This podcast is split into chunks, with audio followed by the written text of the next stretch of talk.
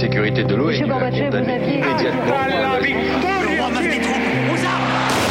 Vous n'avez pas, monsieur Mitterrand, le monopole du cœur. Moi, j'ai vu Brel. Les présidents, ils sont pas pour nous. Vous pensez tous que César est un con Comment ce groupe d'hommes peut décider pour des millions et des millions d'autres hommes 12, 11, 10, 9, ignition sequence start. Mesdames et messieurs, culture générale Bonjour, bonjour et bienvenue dans Culture euh, 2000.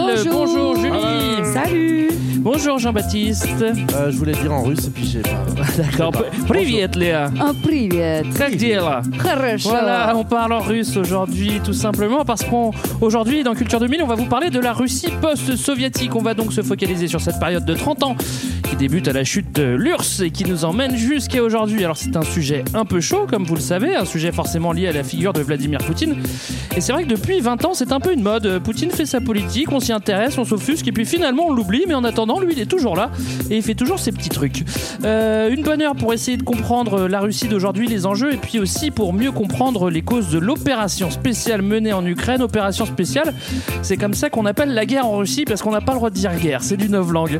Qu'est-ce que ça vous évoque, euh, la Russie euh, post-soviétique, euh, Jean-Baptiste Euh, ça m'évoque GoldenEye. De, Ah bah oui, voilà. évidemment. Petite battle de James Bond dans le parc avec les, les vieilles statues de l'URSS. Ouais, ouais, ouais, tout à fait.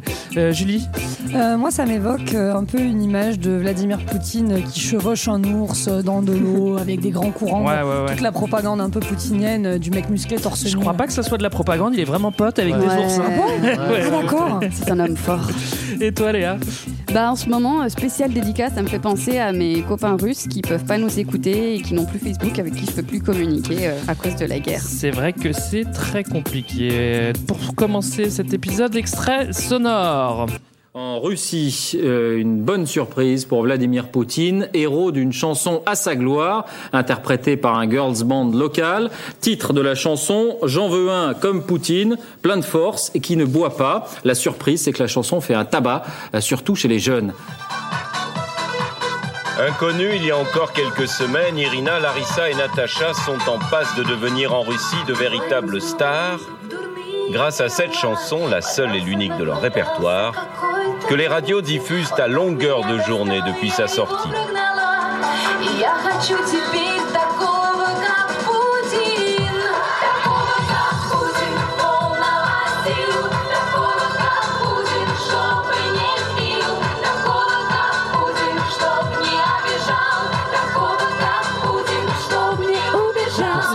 Avec un bel enthousiasme qu'elles enchaînent. Oui, Léa, t'aurais pu faire partie du groupe. hein, c'est- très beau.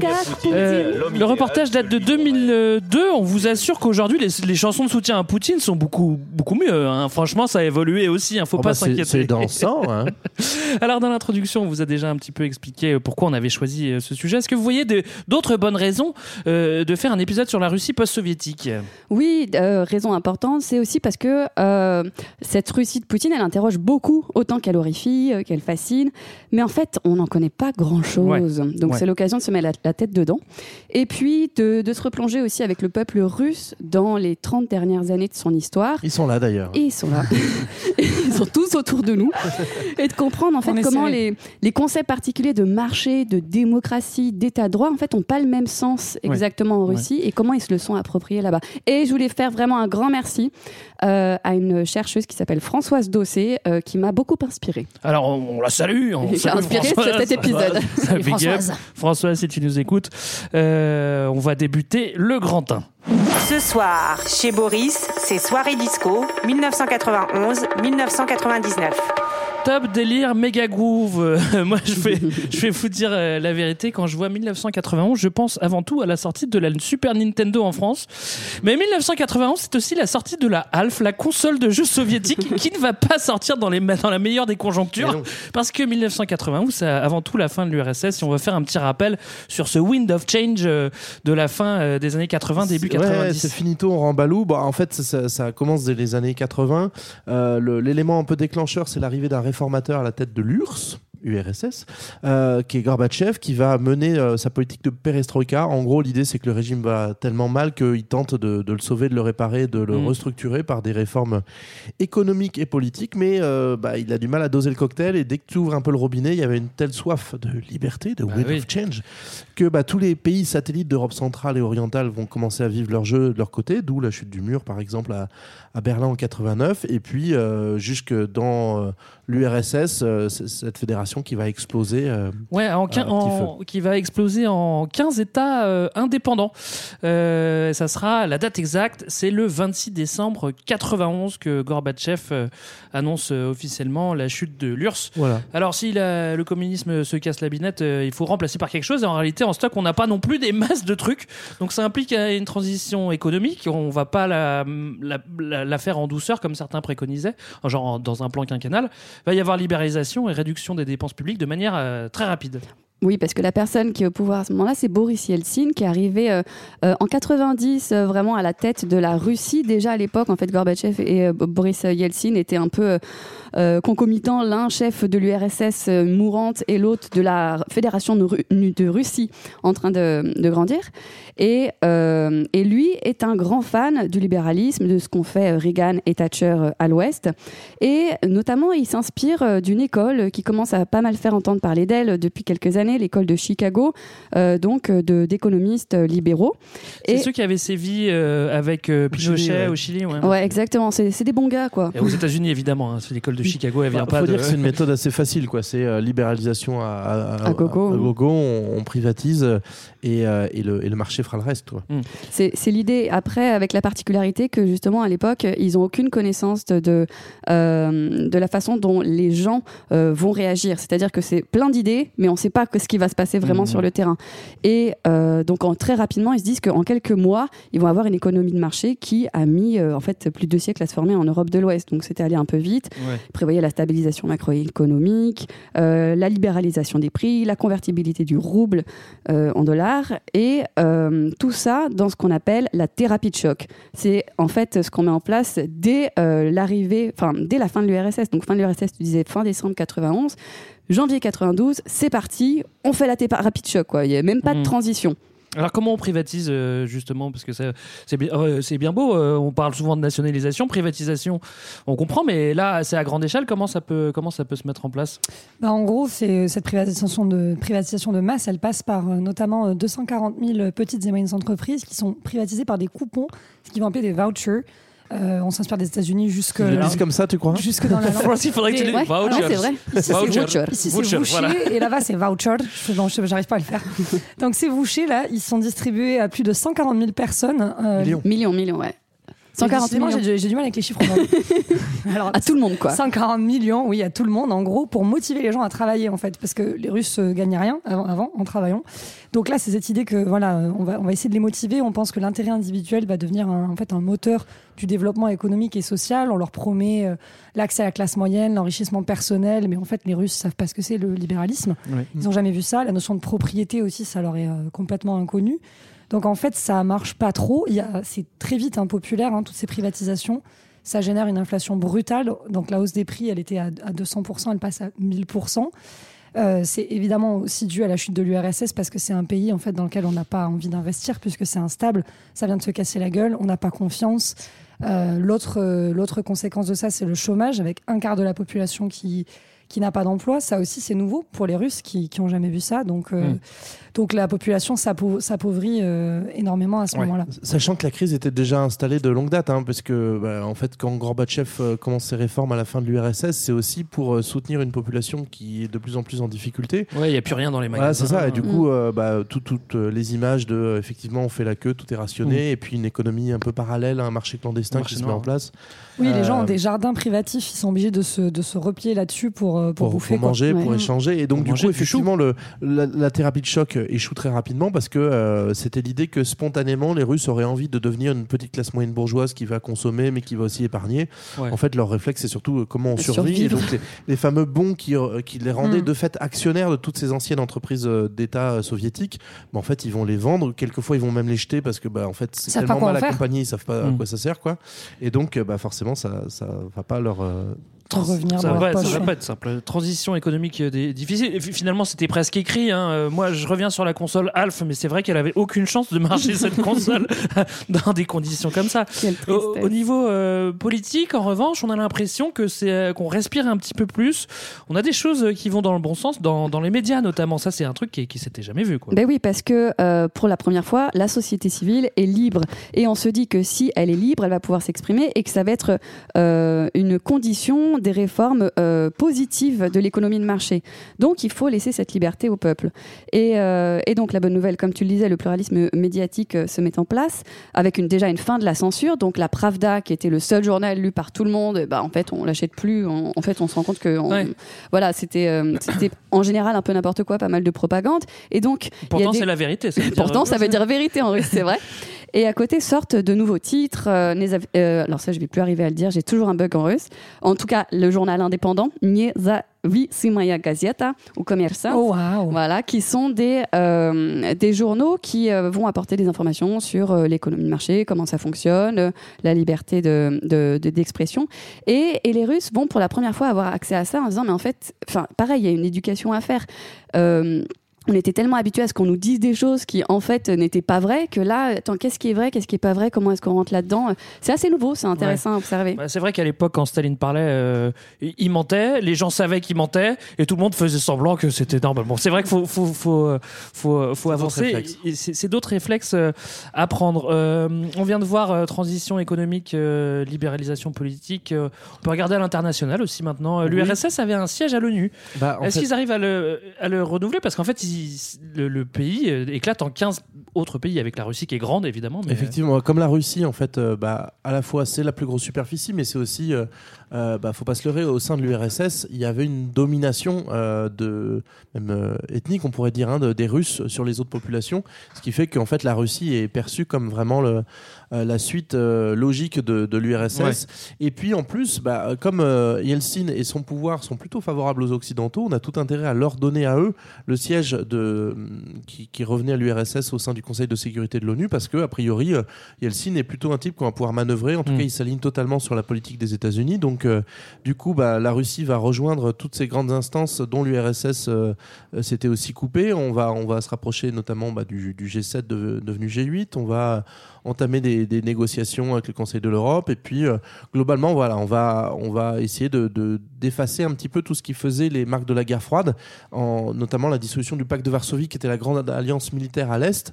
Par contre, à l'Ouest, l'OTAN reste en place. Et ça, ça va rester une, Hmm, un problème. gros caillou dans la chaussure russe euh, ouais. jusqu'à aujourd'hui. Alors ouais, on s'en doutait pas, on s'en doutait pas. Là, ça revient maintenant le- le- l'OTAN. Là, enfin, c'est beaucoup plus visible aujourd'hui. Euh, on va euh, développer ça un petit peu plus tard. Est-ce que euh, ça veut dire aussi cette libéralisation que quand on est russe, on peut aller et venir facilement? C'est-à-dire maintenant, tu peux aller en vacances en France ou à Nice, euh, bah, par exemple. Nice. hein. Bah, au départ, c'est un peu l'idée. Donc, il y a des très très grands mouvements de migratoires. Notamment, on pense toujours aux juifs euh, russes qui euh, se sont fait bien persécuter, qui sont contents de pouvoir aller en Israël à ce Ouais. moment-là. Mais euh, Aussi à l'intérieur des, des gens qui sont en Sibérie, tout à qui, fait, il y a qui avaient été déportés aussi, hein. ouais, par Staline. Et donc, il y a des mouvements dans tous les sens. Et, et pas mal de gens essayent aussi d'aller côté occidental. Euh, simplement, l'Occident en face fait Hmm, trop d'étrangers, trop de, de Russes comme ça qui arrivent sur notre territoire. Et donc, ils adoptent en- dans les pays occidentaux, en Europe notamment, des politiques migratoires qui sont restrictives par rapport à cet afflux de migrants. Ce que fait la Russie en face, c'est bien, euh, c'est pas cool. Œil pour œil, dent pour dent, et ben on va vous, vous compliquer aussi euh, la tâche pour venir en Russie. Je sais pas si vous avez déjà essayé d'aller en Russie, mais c'est pas simple, surtout quand on est habitué Ouais, à, à l'UE. C'est pas simple. Après, je, Mais ça se fait. Ça reste, ça reste, ça reste, euh, un peu euh, une tradition euh, politique, euh, administrative plutôt, euh, qui, qui s'est maintenue quand même. Parce que ça devait pas être simple d'aller en URSS. C'est toujours Ouais, pas simple. Russie. Euh, moi, j'ai souvenir d'y avoir été. Il fallait aller dans un hôtel pour faire une fausse invitation par un Russe, etc., etc. Fallait la faire tant. Bon, c'était un vrai, un vrai- une Mais quand tu changes Bref. de ville aussi, enfin bon, c'est Ouais. compliqué. Alors voilà, sur le principe, euh, c'est une vraie- véritable révolution qui se met en place. On change strictement tout, tant bien que mal. On vient de le comprendre. Le truc, c'est qu'on change tout, euh, sauf les gens. Alors euh, c'est vrai qu'il y, a- il y a certaines habitudes qui restent, hein, euh, notamment euh, au niveau des élites. Elles vont pas disparaître et donc euh, on, on voit apparaître une nouvelle classe de nouveaux entrepreneurs. Bah, en fait, ce qui est intéressant de comprendre avec l'URSS, c'est que toutes les élites étaient rassemblées ensemble au sein du Parti communiste, parce que le Parti communiste était ton, ta seule chance de, de développement social, de- d'ascension euh, dans, dans la société soviétique. Et donc, en fait, bah, quand l'URSS disparaît, tous les cadres sont quand même des anciens de- du, du- du PC. Et, euh, et surtout, comme ils étaient aux affaires au moment de la transition, bah, c'est eux qui ont eu en, en primeur les, les bonnes Mm. infos sur ce qui allait se passer, ce qui, allait, ce qui allait être privatisé. Donc, non seulement ils se sont maintenus au niveau politique, bah, parce que concrètement, c'est eux qui gèrent la transition, mais aussi d'un point de vue économique, en fait, ils vont profiter des privatisations de 92, la thérapie de choc, notamment en rachetant tous les, tous les vouchers euh, que, que, les, que la population russe ne, ne sait pas utiliser. Donc, euh, ça va commencer à constituer pour certains, qui sont issus du Parti communiste ou des jeunesses communistes, le, le Komsomol, des, euh, des, bah, Des des pacteurs, premiers, euh, ouais. ouais, des premiers euh, butins de guerre, euh, et donc, du coup, des premiers pouvoirs économiques euh, très, très, très concentrés. Soit dit en passant, on sait toujours pas où est le trésor de guerre du Parti communiste et ça, c'est un peu une autre histoire. En 93, on a une euh, bonne crise. Les députés aiment pas trop la thérapie de choc d'Eltsine. Du coup, ils vont essayer de le virer, mais ça va pas se passer comme ça. hein. Oui. Tu veux y aller? Vas-y, vas-y, je t'en prie, Léa. Bah, Non, mais restez, alors. non, non, non, non. Restez, attends, on a un épisode à faire. Allez les gars, on reste avec vous. Euh, oui, en fait, il faut savoir qu'au Parlement, le Parti communiste est quand même encore assez fort. Et euh, en fait, c'est juste une toute petite portion du Parti communiste, ceux qui étaient vraiment hauts, qui ont profité justement de ces privatisations. Il y a tous les autres qui font bah, euh, plafond de verre, non, on n'y a pas accès. En fait, on est du côté des, des, des gens qui euh, vivent la pauvreté avec les autres, qui vont se euh, rebeller. Donc, euh, ces, ces Ouais, c'est parlementaires-là. des Jalmins, quoi. Voilà. C'est ça, ouais. Euh, et qui euh, et qui euh, vont en fait prendre la qui vont s'installer dans le Parlement à l'époque qui s'appelle la Maison Blanche à ne pas confondre avec l'autre Maison Blanche et euh, Yeltsin va euh, commander un assaut militaire sur ce Parlement qui va faire d'ailleurs plusieurs centaines de morts pour reprendre le pouvoir et euh, en conséquence ça va avoir pour effet de euh, enfin de, de une présent hyper dur à dire français, hein. présidentialisation du régime, présidentialisation du régime. Euh, grâce à la constitution qui va mettre en place à partir de 93 euh, et Yeltsin là va s'arroger en fait avec cette nouvelle constitution euh, les droits et le- les pouvoirs d'être le chef de la sécurité, de la politique étrangère, de la défense. Là, le Parlement avait encore un peu de force jusque là et en fait il anéantit ce, ce contre-pouvoir si on peut dire. En fait, il y a- il y, a vraiment l'idée que le, le- la libéralisation prend un grand coup dans le nez là, notamment d'un point de vue politique, euh, parce que, bah, en gros, dès qu'il y, a- y une contradiction politique, Yeltsin envoie les chars et puis change la constitution. Mais euh, c'est malgré tout accepté en Occident, ça fait assez peu de remous. Pourquoi? Parce qu'on est persuadé, notamment du côté de l'école de Chicago ou des Américains, que de toute façon, il faut déjà libéraliser économiquement et que la politique suivra. Donc, finalement, euh, il a un peu les mains libres pour faire ça, Yeltsin, et donc pour durcir tout à fait le pouvoir et le concentrer, parce que euh, l'important, c'est que l'économie reste ouverte aux Du- investisseurs. Du moment qui, qui- que le pays ne, ne redevient pas communiste, tout est bon. Moi, j'ai vu aussi que c'était un, un moment où il va plus ou moins interdire les, les extrêmes, en tout cas, euh, euh, justement, euh, essayer d'interdire le Parti communiste et l'extrême droite aussi euh, nationaliste pour garder, bah, pour, pour resserrer un peu, comme tu viens de le dire, le, le, le pouvoir autour de lui. Alors. Euh, Jusqu'à présent, c'était pas trop, on n'avait pas trop, on s'était pas trop soucié des, des, des- des anciens pays satellites. Eux aussi, ils sont euh, devenus indépendants. Ils ont d'ailleurs cré- créé un petit club des États indépendants qui s'appelle euh, la CEI. Alors le C, c'est pas club, hein, c'est communauté. Et euh, bah, ces, ces pays de la CEI, ça fait tellement longtemps qu'ils étaient dans l'URSS que c'est toujours un petit peu dur de les laisser partir pour la Russie. Remarquez que 30 ans après, on est toujours dans la même situation. Alors, euh, on est encore. On sent encore l'influence de la Russie dans, dans, dans, dans ces pays de la CEI, hein, évidemment. Ouais, c'est créé en, en- en 1991, la CEI, et c'est donc pour maintenir hein, ces liens privilégiés avec les, les pays issus de, de l'URSS, puisque ça s'est cassé la gueule, on veut quand même un peu les garder, Ouais. les garder sous la main et pas renoncer à la, à la politique d'influence de la Russie dans, dans, dans ces républiques voisines. Donc euh, la Russie va inventer ce concept de l'étranger proche. Avec, euh, ça va se manifester par donc une présence militaire chez ses voisins, avec euh, des conflits euh, interethniques dans lesquels la Russie va s'impliquer. Donc, par exemple, ils vont, ils vont soutenir la Transnistrie, qui est une région de l'est de la Moldavie, euh, face à la Moldavie. Ils vont aussi soutenir l'Arménie face à l'Azerbaïdjan euh, pour le contrôle du Haut-Karabakh, Karabakh, qui est riche en pétrole. En fait, il est au milieu de l'Azerbaïdjan, hein, ce- ce- ce- cet endroit. Mais comme il y a beaucoup d'Arméniens qui sont là-bas, on se dit non, non, mais en fait, c'est à l'Arménie parce qu'il y, a du- il y a du pétrole, quoi. Donc là, la Russie est tout le temps sur place. En gros, voilà, il faut retenir que c'est une forme déjà d'ingérence. Ils vont aussi aider les nationalistes euh, ossètes à faire sécession en Géorgie, maintenir leur flotte en Ukraine, continuer, con- continuer les activités spatiales au Kazakhstan. Voilà, ils sont présents militairement. Et ils mettent la pression aussi économiquement, c'est-à-dire qu'ils Mhm. vont signer, ils vont faire signer des accords interétatiques sur l'énergie qui vont plutôt pas être favorables à la souveraineté des voisins, c'est-à-dire ils vont s'octroyer l'accès aux champs de production de pétrole, les fameux de l'Azerbaïdjan. Ils vont sécuriser les gazoducs et les oléoducs qui les rallient à l'Europe euh, en Géorgie, Biélorussie, Ukraine, parce qu'en fait, ces pays, c'est les passages de, de- de ces gazoducs que les Russes veulent absolument maîtriser pour continuer à fournir le pétrole et le gaz euh, à l'Europe. Donc voilà, il se joue un petit peu des conflits, euh, des dissensions dans les anciens pays de l'URSS pour les affaiblir. C'est-à-dire que c'était le même pays, donc forcément, euh, la Russie veut garder ses intérêts. Et, donc- et au sein de l'URSS, les anciennes républiques, euh, donc qui sont au sein de la CEI maintenant, bah, en fait, elles étaient toutes spécialisées et donc elles apportent, elles rendaient un service un peu gratuit au, au territoire russe et donc il faut recréer tout ça parce que la Russie, euh, dans les indépendances, a, a perdu. A perdu ces facilités-là. Donc pour elle, c'est aussi vital d'aller mettre le nez chez, chez les voisins. Et finalement, bah, les, les Américains faisaient pareil en Amérique euh, Ouais. latine. Et Tout à fait. ouais. donc On du sait coup, que- pourquoi s'en priver? On sait par exemple qu'en Ouzbékistan, ils faisaient plutôt du coton. Au Kazakhstan, on avait aussi les installations euh, pour, euh, pour Soyouz, pour envoyer les, les, ouais, les installations spatiales, plus le, le pétrole à Bakou. Donc, bon, évidemment, c'est, c'est, euh, c'est, euh, ils ont du mal à, à, À euh, hein. Et c'est ouais. humain et on les comprend. On Pardon. les comprend. C'est bien naturel. Euh, on arrive en 95. La console Alf est complètement enterrée. La PlayStation est sortie en 94 et il y a probablement La GameCube qui est pas loin. non la GameCube n'est pas loin et il y a probablement les plus, les plus riches moscovites ou d'ailleurs euh, qui jouent euh, à la PlayStation déjà. La N64, pardon. La N64. Bon, on parle pour les plus riches. hein. De quoi on parlait déjà? Oui, la Russie. La pardon. Alors, Mais ouais, c'est- riche, c'est riche euh, moscovite dont tu parles. Oui, C'est, ce que je voulais préciser. Mais oui, vas-y, vas-y. ce que je voulais préciser, c'est que la la Russie est devenue un État fédéral avec 85 subdivisions. Donc, c'est-à-dire qu'il y a des grandes régions, il y a des grandes villes.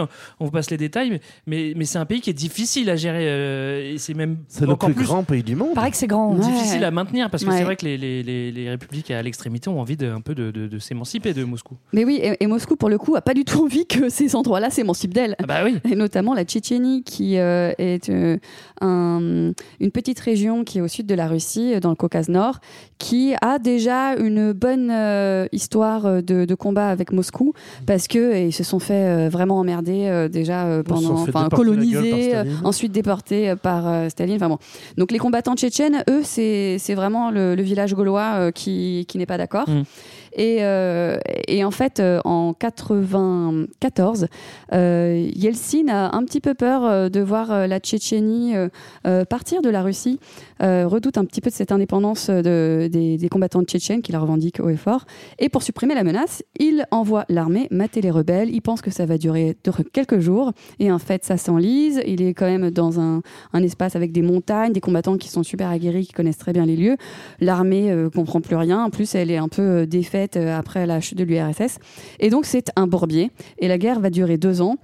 Et euh, va se terminer par un, un accord provisoire en 96 qui est euh, en faveur de la Tchétchénie. Donc ça, Ouais. les Russes ne vont pas l'oublier. C'est ça, ils doivent renégocier à terme l'indépendance de la Tchétchénie en 2001. Donc en gros, euh, la Russie euh, même cède sur l'idée d'une possible indépendance tchétchène. Oui. Donc c'est une humiliation militaire et effectivement aussi un Ouais. recul politique. Et n'oublions pas qu'entre-temps, 50 000 personnes sont mortes, notamment dans la, so- dans la population civile Mm. en. Tchétchénie.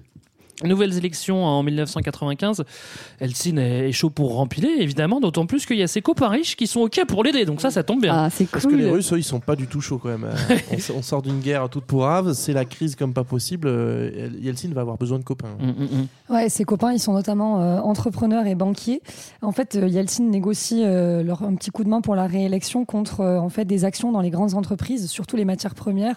Donc ça va plus tard être ce qu'on connaît comme étant euh, bah, Gazprom, des choses comme ça. Merci. Et euh, donc voilà, il va gagner ric-rac euh, grâce à leur soutien et, et ces, ces oligarques en fait vont pouvoir récupérer à moindre coût les secteurs les plus rentables de l'économie, les hydrocarbures, donc gaz, euh, pétrole, euh, médias, et commencer à s'en mettre plein les fouilles. Ça tombe bien parce que plein les fouilles, ils en ont déjà un peu grâce au fameux Voucher là qu'ils ont qu'ils ont racheté. Cheers. Voucher. Et du coup, ils ont, ils ont la thune pour, euh, pour faire fructifier tout ça. Quoi. Donc c'est comme ça qu'en fait les, les- les inégalités économiques en Russie et la mainmise sur les, les grosses industries euh, va, va, va se mettre en place. hein. Du coup, on a, on a une- un positionnement un peu particulier des, des oligarques. Bon, alors c'est pas le terme, c'est les nouveaux Russes qu'il Oui. faut dire, Euh, parce que sinon euh, Léa elle nous tape sur les doigts. Euh, donc c'est- bien parce JB. qu'il parce qu'il joue un rôle parce qu'il joue un rôle fondamental dans la réélection de, de Yeltsin, parce qu'il récupère des actions et donc du coup qui, vraiment consolident leur empire financier, mais aussi parce qu'ils vont commencer à occuper des postes politiques. Mm. Euh, en fait, du coup, ils ont ils ont un, un rôle vraiment particulier au sein de l'État. On les met dans un même tas, mais il faut s'imaginer qu'à chaque fois, c'est des intérêts individuels de grands milliardaires qui avancent leur pion Mm. et qui vont aussi beaucoup s'appuyer sur la mafia.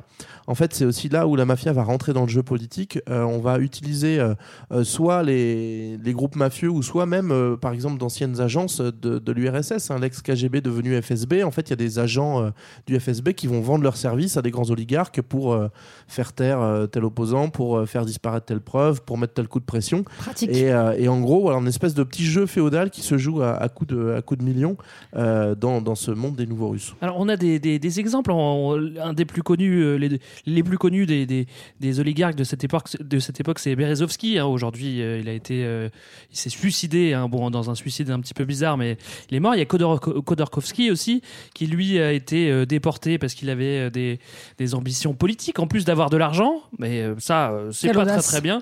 Et est-ce qu'on peut parler un peu de Khodorkovsky? Il y, a, il y a un super documentaire euh, Arte, je crois, qui est en noir et blanc que je vous conseille. Ah. Mais, euh, Mhm. mais euh, Bah, en fait, on va en parler surtout après, euh, quand il commence à s'opposer à, à, Ouais. à la suite de, à la suite de Boris. Dans un premier temps, Kodor- Khodorkovsky, c'est vrai que c'est pas facile. Ah ouais, Beaucoup de syllabes. On Il va ramasse pactole. Coco.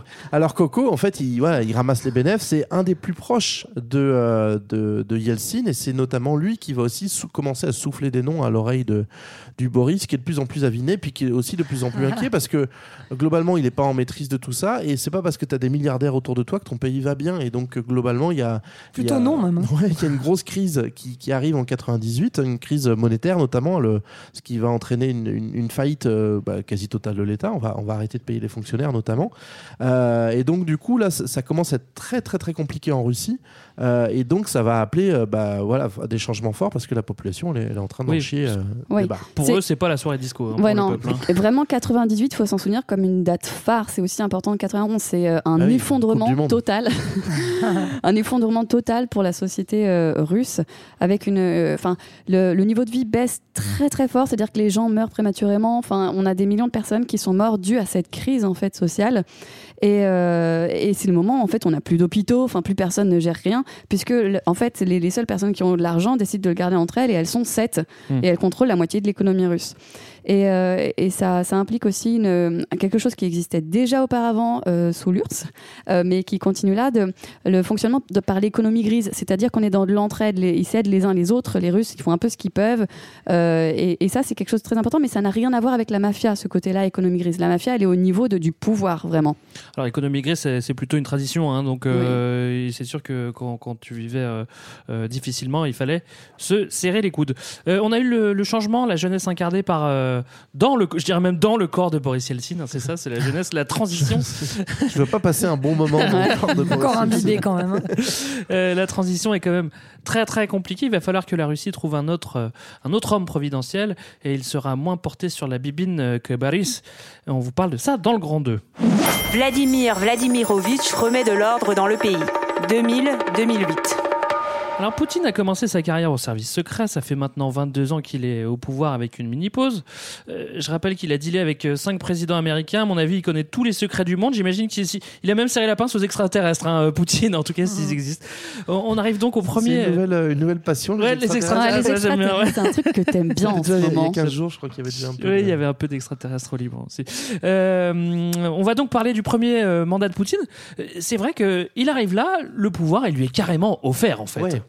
Et oui, la- l'ami Poutine, donc c'est un ancien du, du KGB, euh, les services secrets euh, soviétiques, devenu FSB. Et en fait, Poutine va connaître une ascension fulgurante parce que globalement, il a des bons contacts, il a les bons 06 dans le répertoire. Et, euh, et donc, appuyé par certains oligarques, il va, on va souffler son nom globalement pour être placé d'abord à la tête du FSB et ensuite, on va carrément souffler son nom quand on cherche un Premier ministre, parce que Yeltsin en change en permanence Hmm. face à la Hmm. crise, il trouve pas de solution. Et Poutine a l'avantage d'être un gars qui est assez, assez carré. Et donc, euh, du coup, on pense que ça va être euh, plutôt un bon allié des oligarques parce que bah, c'est un gars qui est censé être loyal, prévisible, euh, redevable de certains oligarques. Donc, ça devrait bien rouler. Euh, et donc, c'est comme ça que Poutine arrive au pouvoir avec dans l'idée, donc il est Premier ministre d'abord, mais de se débarrasser d'assez vite Mm. de Boris Yeltsin, qui est une épave en fait. Donc, Yeltsin est poussé à la démission. hein, le 31 décembre 99, euh, il fait ses excuses en direct à la télé et il met Mm. son, son Premier ministre sur le devant de la scène pour, Ouais. pour la suite. Alors, Et il y a déjà à l'époque, euh, enfin vraiment cette euh, culture du secret pour euh, Poutine, tout le monde s'interroge souvent sur son personnage. Euh, il a été quand même plus ou moins en classe euh, par rapport à, à Yeltsin en se disant bah je connais tes petits secrets, etc. On va pas tout trop trop dehors non plus. Tu vas juste plus être là, c'est moi qui ai le pouvoir, mais je vais pas te foutre trop dans la merde. Ça s'appelle euh, du chantage quand même. Ça s'appelle du chantage, mais il a fait ça justement avec les oligarques, Pas avec plein d'autres, etc. Donc Euh, euh, voilà, il a, il, il- il a des connaissances qui lui permettent aussi d'être là, parce qu'il connaît les secrets des gens Ouais. en fait. Alors, on- ben, c'est ce que je disais, il a eu cinq présidents américains, donc il connaît tous les, tous les secrets et les extraterrestres. Pour ça, les Russes, ils devaient connaître. Euh, on pensait qu'il allait emmerder personne, c'est pour ça qu'il est là, qu'il allait laisser les riches euh, s'enrichir et ne rien faire. Eh ben non, en fait, il va renforcer l'État, il va faire grandir son pouvoir et il va tenter d'affaiblir celui des autres. Petit tour d'horizon, euh, déjà, il a une manière assez singulière de diriger Poutine quand il arrive. Ouais, déjà, il va renouveler l'administration avec les, ce qu'on appelle les Ziloviki. Donc, Les Silaviki. Les Silaviki, c'est ses copains du KGB, en gros, euh, au pouvoir. Et puis, il y a deux grandes idées euh, directrices. C'est la dictature de la loi. Euh, donc, c'est utiliser beaucoup de décrets. Ça, on dit merci à Boris, hein, qui a changé la constitution et qui s'est arrogé le, le pouvoir législatif. Donc, Poutine va l'utiliser tout le temps. Euh, il s'appuie hein, sur cette soumission du, du Parlement au gouvernement. Et en fait, ce Parlement, c'est une simple chambre d'enregistrement des, des programmes gouvernementaux et des lois que- qui sont proposées Mm. par, par le président. Et avec son parti, euh, la Russie unie, qui est, le, qui est majoritaire en fait à la Douma, c'est le législatif devient vraiment son, son instrument euh, pour le pouvoir exécutif. Et donc, il y a une, une- aussi une- également une tournure très répressive euh, de la législation euh, après euh, septembre 2001, parce qu'en fait, Poutine va instrumentaliser la question du terrorisme Hmm. pour justifier justement le, le musellement du pouvoir au Parlement, justifier son autoritarisme. Donc voilà, le contexte des attentats de 2001, ça lui permet d'encore plus asseoir, euh, asseoir son pouvoir. D'autant plus qu'on va re- refaire un petit cours en un petit tour en, en Tchétchénie, Mm. histoire de commencer à se faire la main. C'est vrai que lui, il n'avait pas encore mouillé le maillot. euh, Poutine, là, euh, il va y aller en Tchétchénie, d'autant plus que euh, tout le monde le laisse un peu faire. Je parle euh, au niveau Mhm. international parce que bon, faut pas toucher à cette Russie toute neuve de peur que de lui faire encore plus de mal, quoi. Oui, il n'a pas oublié 96, euh, la, la revanche qu'il a aussi envie de prendre, je crois, même pré- personnellement, quasiment, sur la Tchétchénie. Et en fait, euh, 99, euh, déjà, alors qu'il est seulement encore Premier ministre, il y a une offensive des, des indépendantistes euh, tchétchènes au Daghestan pour créer un État islamique. Voilà, c'est un peu la mouvance mondiale. Tout le monde a envie de commencer à créer son, son État islamique. Eh, venez, on fait islamique. voilà. Et euh, Poutine, de son côté, ça, ça se passe très bien, très très loin de chez lui, de Moscou et tout, ordonne un, un, bombardement, un bombardement pour buter, donc ça c'est sa phrase, hein, gros guillemets, buter les terroristes jusque dans les chiottes. Ouais.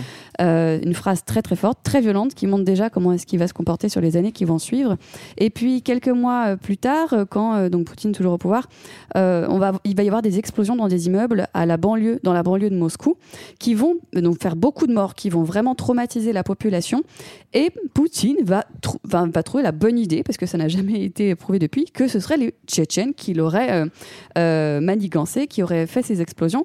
Et ça, c'est aussi quelque chose qu'on connaît, que les Russes, que les Soviétiques faisaient déjà, de, de faire euh, tomber des bombes sur des civils et de dire ah c'est ceux qu'on n'aime pas qui font ça. C'est vrai qu'on n'existe plus du tout. hein. Euh, c'est- c'est- on suit un peu ce qui se passe en Ukraine. C'est vrai. Mais c'est vrai que sur ce coup-là, euh, et au théâtre euh, Norost, euh, on, on soupçonne vraiment euh, les, les services secrets de, Bah, de l'avoir fait, même si ouais, on n'a c'est pas ça. les preuves. Là, l'idée, en fait, ce serait que les services secrets. Donc, en tout cas, c'est une accusation qui, est- qui a, qui a émané de l'opposition de Poutine euh, en, en exil. Alors, sachant que dans cette opposition, il y a d'anciens oligarques qui sont aussi mouillés. Enfin, voilà, Ouais, c'est ouais. pas que des gens tout propres. Mais euh, en gros, on, on suspecte que, que Poutine se soit fabriqué la, la, la, la- preuve, la bonne raison le pour, euh, prétexte. pour retourner. Voilà, le prétexte pour Mm. retourner en guerre en Tchétchénie pour prendre cette revanche, euh, sachant qu'effectivement, comme euh, on va basculer de toute façon dans une époque de lutte contre euh, euh, l'islamisme euh, euh, politique, euh, en fait, euh, du coup, il sait qu'il va pas se faire emmerder à l'extérieur. Ouais. Et lui, ça va lui permettre de s'affirmer en Russie comme un homme fort là où Yeltsin était faible, et, euh, et aussi d'avoir un ennemi commun pour le peuple russe, et donc du coup, bah, de souder les troupes derrière lui. Résultat, euh, bah, Grozny est rasé, hein, tout simplement, ni plus ni moins. Euh, 200 000 morts. euh, c'est euh, la technique qu'on verra après à Alep et puis euh, Ouais. un petit peu aujourd'hui euh, en Ukraine. Et, il faut, et oui, ça, et ça va durer, hein, ça dure encore aujourd'hui, ça n'est pas terminé. Alors, c'est quand même ça. Grozny a quand même été complètement reconstruit avec l'argent russe. Euh, c'est flambant neuf, mais évidemment, il y a toujours euh, des tensions. Des exactions et tout. Mm. On va faire aussi euh, un petit coup de ménage dans les médias. Ça, c'est pas mal, c'est utile. Enfin, c'est utile quand on veut voir à long terme, hein, Bah oui. évidemment. hein. Ouais, c'est la deuxième grande idée directrice avec la dictature de la loi, c'est la verticalité du pouvoir. Donc c'est cette idée qu'on va avoir un contrôle des médias très important. En gros, tout le monde doit être d'accord avec Poutine. Donc dès 2000, il reprend le contrôle euh, des médias qui sont possédés par les oligarques. Il va un peu les, les mettre au pas, les convoquer, leur expliquer qu'en gros, soit tu es d'accord avec moi et tu le montres dans tes médias, soit tu dégages. Donc on a des, mé- des, des manias des médias qui vont être contraints euh, à l'exil, euh, le Kremlin aussi qui va resserrer son emprise sur la chaîne ORT du fameux Berezovski qui doit, qui doit se casser à Londres en fait, parce que sinon ça, ça va barder pour son matricule. Et Mm. donc ça c'est un, un signal très clair hein, de Poutine qui en gros le- dit aux oligarques, l'allégeance doit primer sur euh, le pluralisme politique. Et ce qui est pas choquant pour une partie de la population russe, parce que Poutine bah, déjà va, va le présenter positivement. En fait, pour lui, il va présenter au peuple russe qui fait la, la chasse à tous ces euh, riches oligarques qui se sont euh, fait une fortune sur le dos des gens qui vivaient la pauvreté. Et puis revenir sur cette indépendance des médias, c'est pas choquant non plus parce que euh, en fait, pour les Russes, enfin pour une partie des, des Russes, la décennie 90, qui est associée à la liberté d'expression, à la démocratie, à la libéralisation, bah, ça a été un enfer en fait. C'était un calvaire. Donc du coup, euh, finalement, on se dit que c'était peut-être juste des idées d'occidentaux qui n'ont rien à voir en Russie et que c'est pas pire que, que, que Poutine verrouille un petit peu ça euh, du moment que la Russie redevient forte et, et fière. Alors c'est pas pire, sauf pour certains euh, Ouais. journalistes. hein. Il y en a des très célèbres, euh, on peut les citer. Ouais, Litvinenko, par exemple, qui est un ancien. Alors, alors, qui est pas un ouais. journaliste, lui. Pardon, ouais. oui, oui, c'est un ancien, euh, désolé, des, des services secrets russes qui, lui, de- voulait devenir lanceur d'alerte, en fait. Et, euh, et, et- et révéler qu'en fait, sa hiérarchie lui a donné l'ordre de, de tuer des gens de façon complètement illégale, notamment le fameux Boris Berezovsky, Mm. euh, qui a été assassiné par la, par la FSB. Donc, il n'est pas devenu lanceur d'alerte. hein. Enfin, il, a- il a essayé, mais du coup. euh, Il a plutôt Eh ben, il est mort. du- il voilà. s'est fait empoisonner à Londres. c'est vrai, bon. c'est vrai. Et puis, euh, autre euh, figure très très connue, qui, euh, une journaliste justement qui dénonçait ce qui se passait en Tchétchénie notamment, mais pas que, euh, c'est Anna Politkovskaya qui travaillait pour le journal Novaya Gazeta, donc le journal indépendant, euh, qui a été assassinée le jour de l'anniversaire de Poutine Ouais. en 2006. C'est glauque. Novaya Gazeta qui a bien tenu euh, jusqu'à aujourd'hui, qui là, c'est beaucoup plus dur pour Novaya Gaz- Gazeta. euh, en ce Ouais, c'est, on, peut, on peut les saluer parce que franchement, euh, c'est pas facile de faire ce qu'ils font là, Ouais. de tenir dans ce, dans ce régime. Bah, surtout quand on voit l'exemple de Politovskaya. Bref, Euh, on va parler maintenant de, de- d'économie. Alors d'une certaine manière, ça pouvait pas être pire, ça pouvait que remonter Oui. l'économie. hein. Bah, en fait, toute l'économie russe, euh, elle est, elle est, enfin pas toute, mais une grande partie est basée sur euh, les hydrocarbures en fait, parce Mm. que la, la Russie a d'énormes réserves de gaz et de pétrole, et, euh, et du coup, ce qui avait aussi pêché dans les années 90, c'est que les cours de, des hydrocarbures avaient largement baissé, et donc la rente n'entrait plus. Et en fait, au moment où Poutine arrive au pouvoir, à la fin des années 90, bah, ça- les courbes commencent à s'inverser, et on retrouve de nouveau des prix élevés du gaz et du pétrole, et donc bah, mécaniquement, ça fait rentrer beaucoup de sous euh, dans, euh, dans, dans les caisses de l'État. Donc ça, c'est le côté un peu euh, coup de bol qui va, qui va profiter très largement. Ensuite, il y a un effet qui est réel, c'est que Poutine remettant un peu l'État en forme et en, état de contrôle, ça va aussi un peu rassurer certains investisseurs qui, voyaient la Russie devenue une espèce de Far West. Et puis, bon, il fait quand même une partie de redistribution aussi. hein. Il, réinvente un peu des, services sociaux pour améliorer bah, les statistiques et l'état de santé de sa population. Donc, il y a un mieux global. Euh, il y a une hausse des salaires, donc un début de consommation domestique. Euh, donc, en fait, voilà, il y a une réorganisation de l'État qui, a un- qui reprend des forces euh, face aux oligarques et qui, euh, surtout, s'assoit sur la manne pétrolière. Il va, il va être très célèbre et euh, ça va jouer en sa faveur, hein, euh, Poutine, parce qu'il va, d'une certaine manière, reprendre le pouvoir de, de l'État aux oligarques et ça va jouer, ça va, ça va lui donner bonne presse en fait. Ouais, hein. complètement. Bah, il est à ce moment-là quand même très apprécié des Russes et surtout les Russes se disent enfin il y a le début d'une classe moyenne, économiquement ça va mieux, ils voient un avenir en fait pour la première fois Mm. et puis ils ont la possibilité de faire ces échanges justement avec l'étranger. Euh, Enfin c'est- c'est vraiment moi c'est le, le- le premier moment où je suis allée en Russie c'était à ce moment-là Ouais, ouais. et, euh, et je trouvais en fait que c'était vraiment chouette. Les gens étaient vraiment euh, assez contents de Mm, manière mm, euh, générale. Je suis d'accord. Euh, je voulais vous parler de Khodorovsky tout à l'heure. J'étais, j'étais, j'étais un petit peu en, en avance. Euh, on peut rajouter un petit mot si ça vous branche? Ouais, ben en fait, c'est un oligarque qui a eu la mauvaise idée de financer les, les partis d'opposition et il voulait se présenter euh, contre Poutine à la prochaine euh, présidentielle. Je vous laisse Quelle imaginer qu'il a eu, qu'il n'a pas eu une bonne idée ce jour-là. En gros, c'était le, le- il avait la, c'était la première fortune de Russie parce qu'il a la société pétrolière euh, Yukos et donc il va se faire arrêter et juger pour fraude fiscale. Il va être condamné à 9 ans de colonie pénitentiaire en Sibérie. Ah bah c'est voilà les traditions. Pas plaisir, voilà, ça on retrouve. On- tout son empire est démantelé, euh, les actifs pétroliers sont rachetés par l'État euh, sous influence du Kremlin. Donc là, on a un message bien fort qui est ne vous mêlez pas de politique, sinon euh, Mhm. on vous dégage. Et il y a un soutien euh, populaire hein, derrière cette, Ouais. cette action de, de Poutine. Bah oui, parce que Khodorkovsky était présenté comme un voleur, en fait, tout simplement, comme quoi il, a- il avait volé toutes les ressources de l'État. Ouais. Du coup, en fait, le mettre en Sibérie, bon, avec, avec un petit peu de médias derrière, c'est plus Ouais. facile et on comprend bien Il y a un truc. petit quoi. fond d'antisémitisme aussi qui Oui, rejoint une certaine tradition russe, hein, puisqu'il y a plusieurs oligarques qui sont, qui sont euh, juifs en fait, et donc ça va aussi réalimenter euh, voilà, pas, pas mal de discours haineux à ce moment-là. Alors, euh, il nous reste à voir euh, la politique internationale. Bah oui, avec la lutte contre le terrorisme, ça faisait longtemps qui est placé au cœur de la coopération, coopération avec l'Occident. Et oui, on partage ça avec l'Occident à ce moment-là. Euh, effectivement, donc ça, ça permet encore une fois, on l'a déjà dit, mais de d'éviter les critiques de la part euh, des Occidentaux sur la guerre en Tchétchénie. Et à côté de ça, se crée euh, l'organisation de coopération de Shanghai. La Russie prend ses petits copains aux alentours, donc d'Asie centrale, Surtout vers l'Asie, ouais. et, et notamment ouais et la Chine en- donc des pays qui sont pas connus pour être des très grandes Pays en Euh, beaucoup de pays en stand effectivement et Ah, la ça, Chine aussi copains. vraiment importante euh, pour euh, pour faire leur co- leur euh, organisation de coopération contre le terrorisme et alors imaginez bien que terrorisme là-bas ça veut dire tout ce qui ne nous plaît pas donc euh, danger en fait intergouvernemental dans toute cette zone là Mmh. dès lors que euh, on on n'est pas exactement comme ces pouvoirs ont envie qu'on soit. Alors ce grand plan sécuritaire euh, international asiatique, on va dire, euh, il va quand même être mis à mal par, euh, bah, par le contexte politique dans certains pays de la sphère de, Russie, enfin autour de la Russie, puisqu'on a ce qu'on appelle les révolutions de, de couleurs au début des années 2000. Alors de couleurs parce qu'elles se sont données des noms de couleurs ou des noms de, fleurs.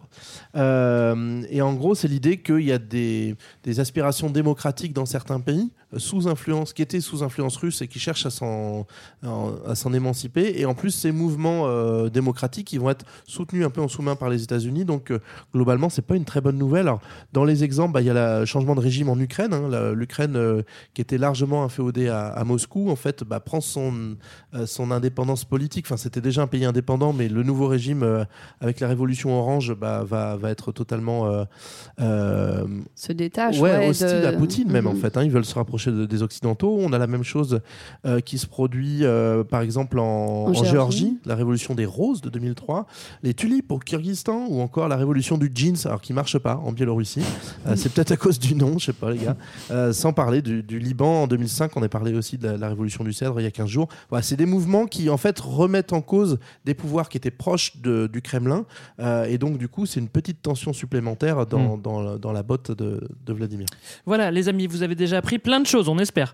On va se faire une petite pause musicale pour respirer un petit peu. Qu'est-ce qu'on peut s'écouter, Léa? Eh ben une chanson, je prends un peu d'avance, mais de- d'un groupe qui, s'est- qui est vraiment devenu connu pendant les manifestations de 2012, qui s'appelle Télévisor et euh, qui est très engagé, parle de barricader les sous-sols et qui parle de faire de virer la créature du Kremlin qui pue. Ça s'appelle Zakaletiti Podval.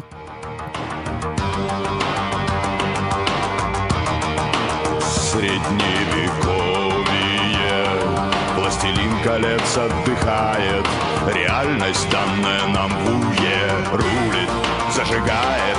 Променяли серпы на кресты Былинники речистые Покупали, продавали, соблюдали посты. Православные чекисты. Ой, мама, мама, матрица. Ты будешь молчать, жрать и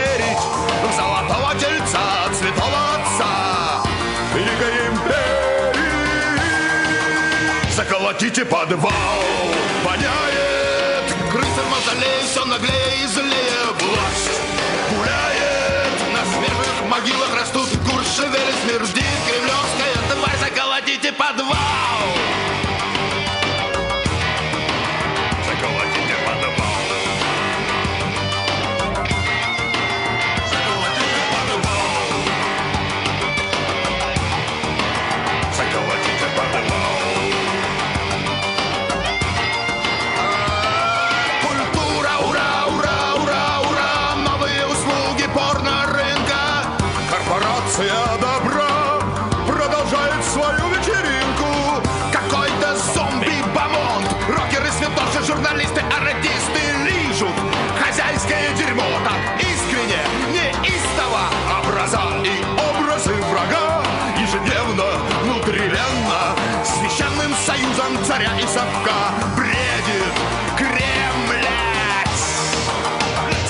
колотите подвал Воняет Крыса в мавзолее Все наглее и злее Власть гуляет На свежих могилах растут Куршевели смердит Кремлевская Vous écoutez toujours euh, Culture 2000 et le Rammstein russe. On vous parle de la, C'est vénère. de la Russie euh, post-soviétique. Dans la première partie, on a assisté à la chute de l'URSS. Puis on vous a raconté les années Eltsine. On a fait un petit, petit tour d'horizon de la Russie de cette époque. On a parlé politique, économie, médias international. On peut le dire, hein, la transition a été très difficile, surtout pour le peuple russe. Juste après, on a entamé un deuxième tour d'horizon de la Russie, mais cette fois-ci, sous Poutine. Et on peut dire qu'il a repris les choses en main, personnellement, sur tous les plans, au niveau économique. On peut le dire aussi, ça va quand même un tout petit peu mieux. On va maintenant terminer notre grand 2 et attaquer le deuxième mandat. On prend les mêmes principes, mais on insiste et on pousse euh, à l'extrême. C'est reparti pour un petit tour. Déjà, niveau euh, politique euh, intérieur, il y a quelque chose que j'ai appelé une grande simplification. Moi, Euh, ça va être beaucoup plus simple de gérer la politique euh, après. quoi. Bah oui, avec un seul parti, tout est beaucoup plus simple. Eh bah voilà Et donc, la Douma euh, vote dès 2004 des euh, lois pour réduire la possibilité pour les partis d'opposition de se présenter aux élections. Ça devient de plus en plus compliqué. Il faut savoir qu'il y en avait eu toute une tripotée avant, il y en avait un millier à la sortie de l'URSS. Ouais. Mais bon, là, c'est peut-être un peu trop radical. En tout cas, ça permet euh, au parti de Poutine, Russie Unie, euh, bah, de gagner systématiquement et d'avoir quasiment toutes les voix Bah oui, c'est plus facile. beaucoup plus simple et trop marrant parce que d'ailleurs trop marrant. Tous les responsables des exécutifs locaux un peu partout dans la fédération en sont membres. C'est un peu comme euh, finalement une résurgence de euh, bah, tu dois être tu dois faire partie du parti communiste pour avoir euh, pour que ça aille bien pour toi. Mm. sauf une seule personne Poutine n'en est pas membre. Il est au-dessus de tout ça lui. Oui. et bah bien sûr Il Et- s'embarrasse pas. ouais. voilà. Et Russie Unie, c'est un, c'est un parti qui est conservateur et patriote. Son dirigeant parle du, je cite, droit du peuple russe à définir lui-même son destin historique. Et il entend mettre en, en œuvre le plan de Poutine. Ouais. C'est quoi le plan de Poutine? C'est conserver la grande civilisation de Russie, construire une économie concurrentielle, améliorer les niveaux de vie. Mhm. C'est cool. Développer une Russie souveraine. Donc Mais voilà. C'est vrai quand tu vois ce plan-là, euh, Bah, c'est un- cool. Non mais c'est logique, c'est ça logique. Après, ça implique forcément des trucs euh, difficiles pour euh, l'Ukraine et d'autres. C'est ça et- le problème. Et, et le peuple aussi. Mais bon, bah, tu, tu peux pas vraiment dire grand-chose à ça. Et c'est pour ça aussi qu'il est populaire. Après, c'est vrai que c'est beaucoup plus simple aujourd'hui avec un seul parti. hein. C'est- évident. Vous vous souvenez de la Tchétchénie? On en a parlé un petit peu avant. On peut y retourner pour prendre des nouvelles du pays. Vous avez vu qu'il avait été complètement rasé. Comment ça va? Bah, pas beaucoup mieux. Euh, C'est-à-dire que là, on est en- on- dans une en- autre chose que Poutine essaie de mettre en place, c'est une centralisation renforcée. Donc l'idée, c'est que euh, il veut que au Caucase, les choses paraissent plus stables. Il veut pouvoir parler de normalisation de la situation pour montrer qu'il contrôle la situation. Donc il va mettre en place un président complètement fou qui s'appelle Ramzan. Euh, Kadri- Kadyrov. Kadyrov. Kadyrov, Bah, je voulais ta pas je dirais pas ça à l'antenne, mais bon, moi je le trouve plutôt sympa, Kadyrov. Je te jure, hein, je te jure.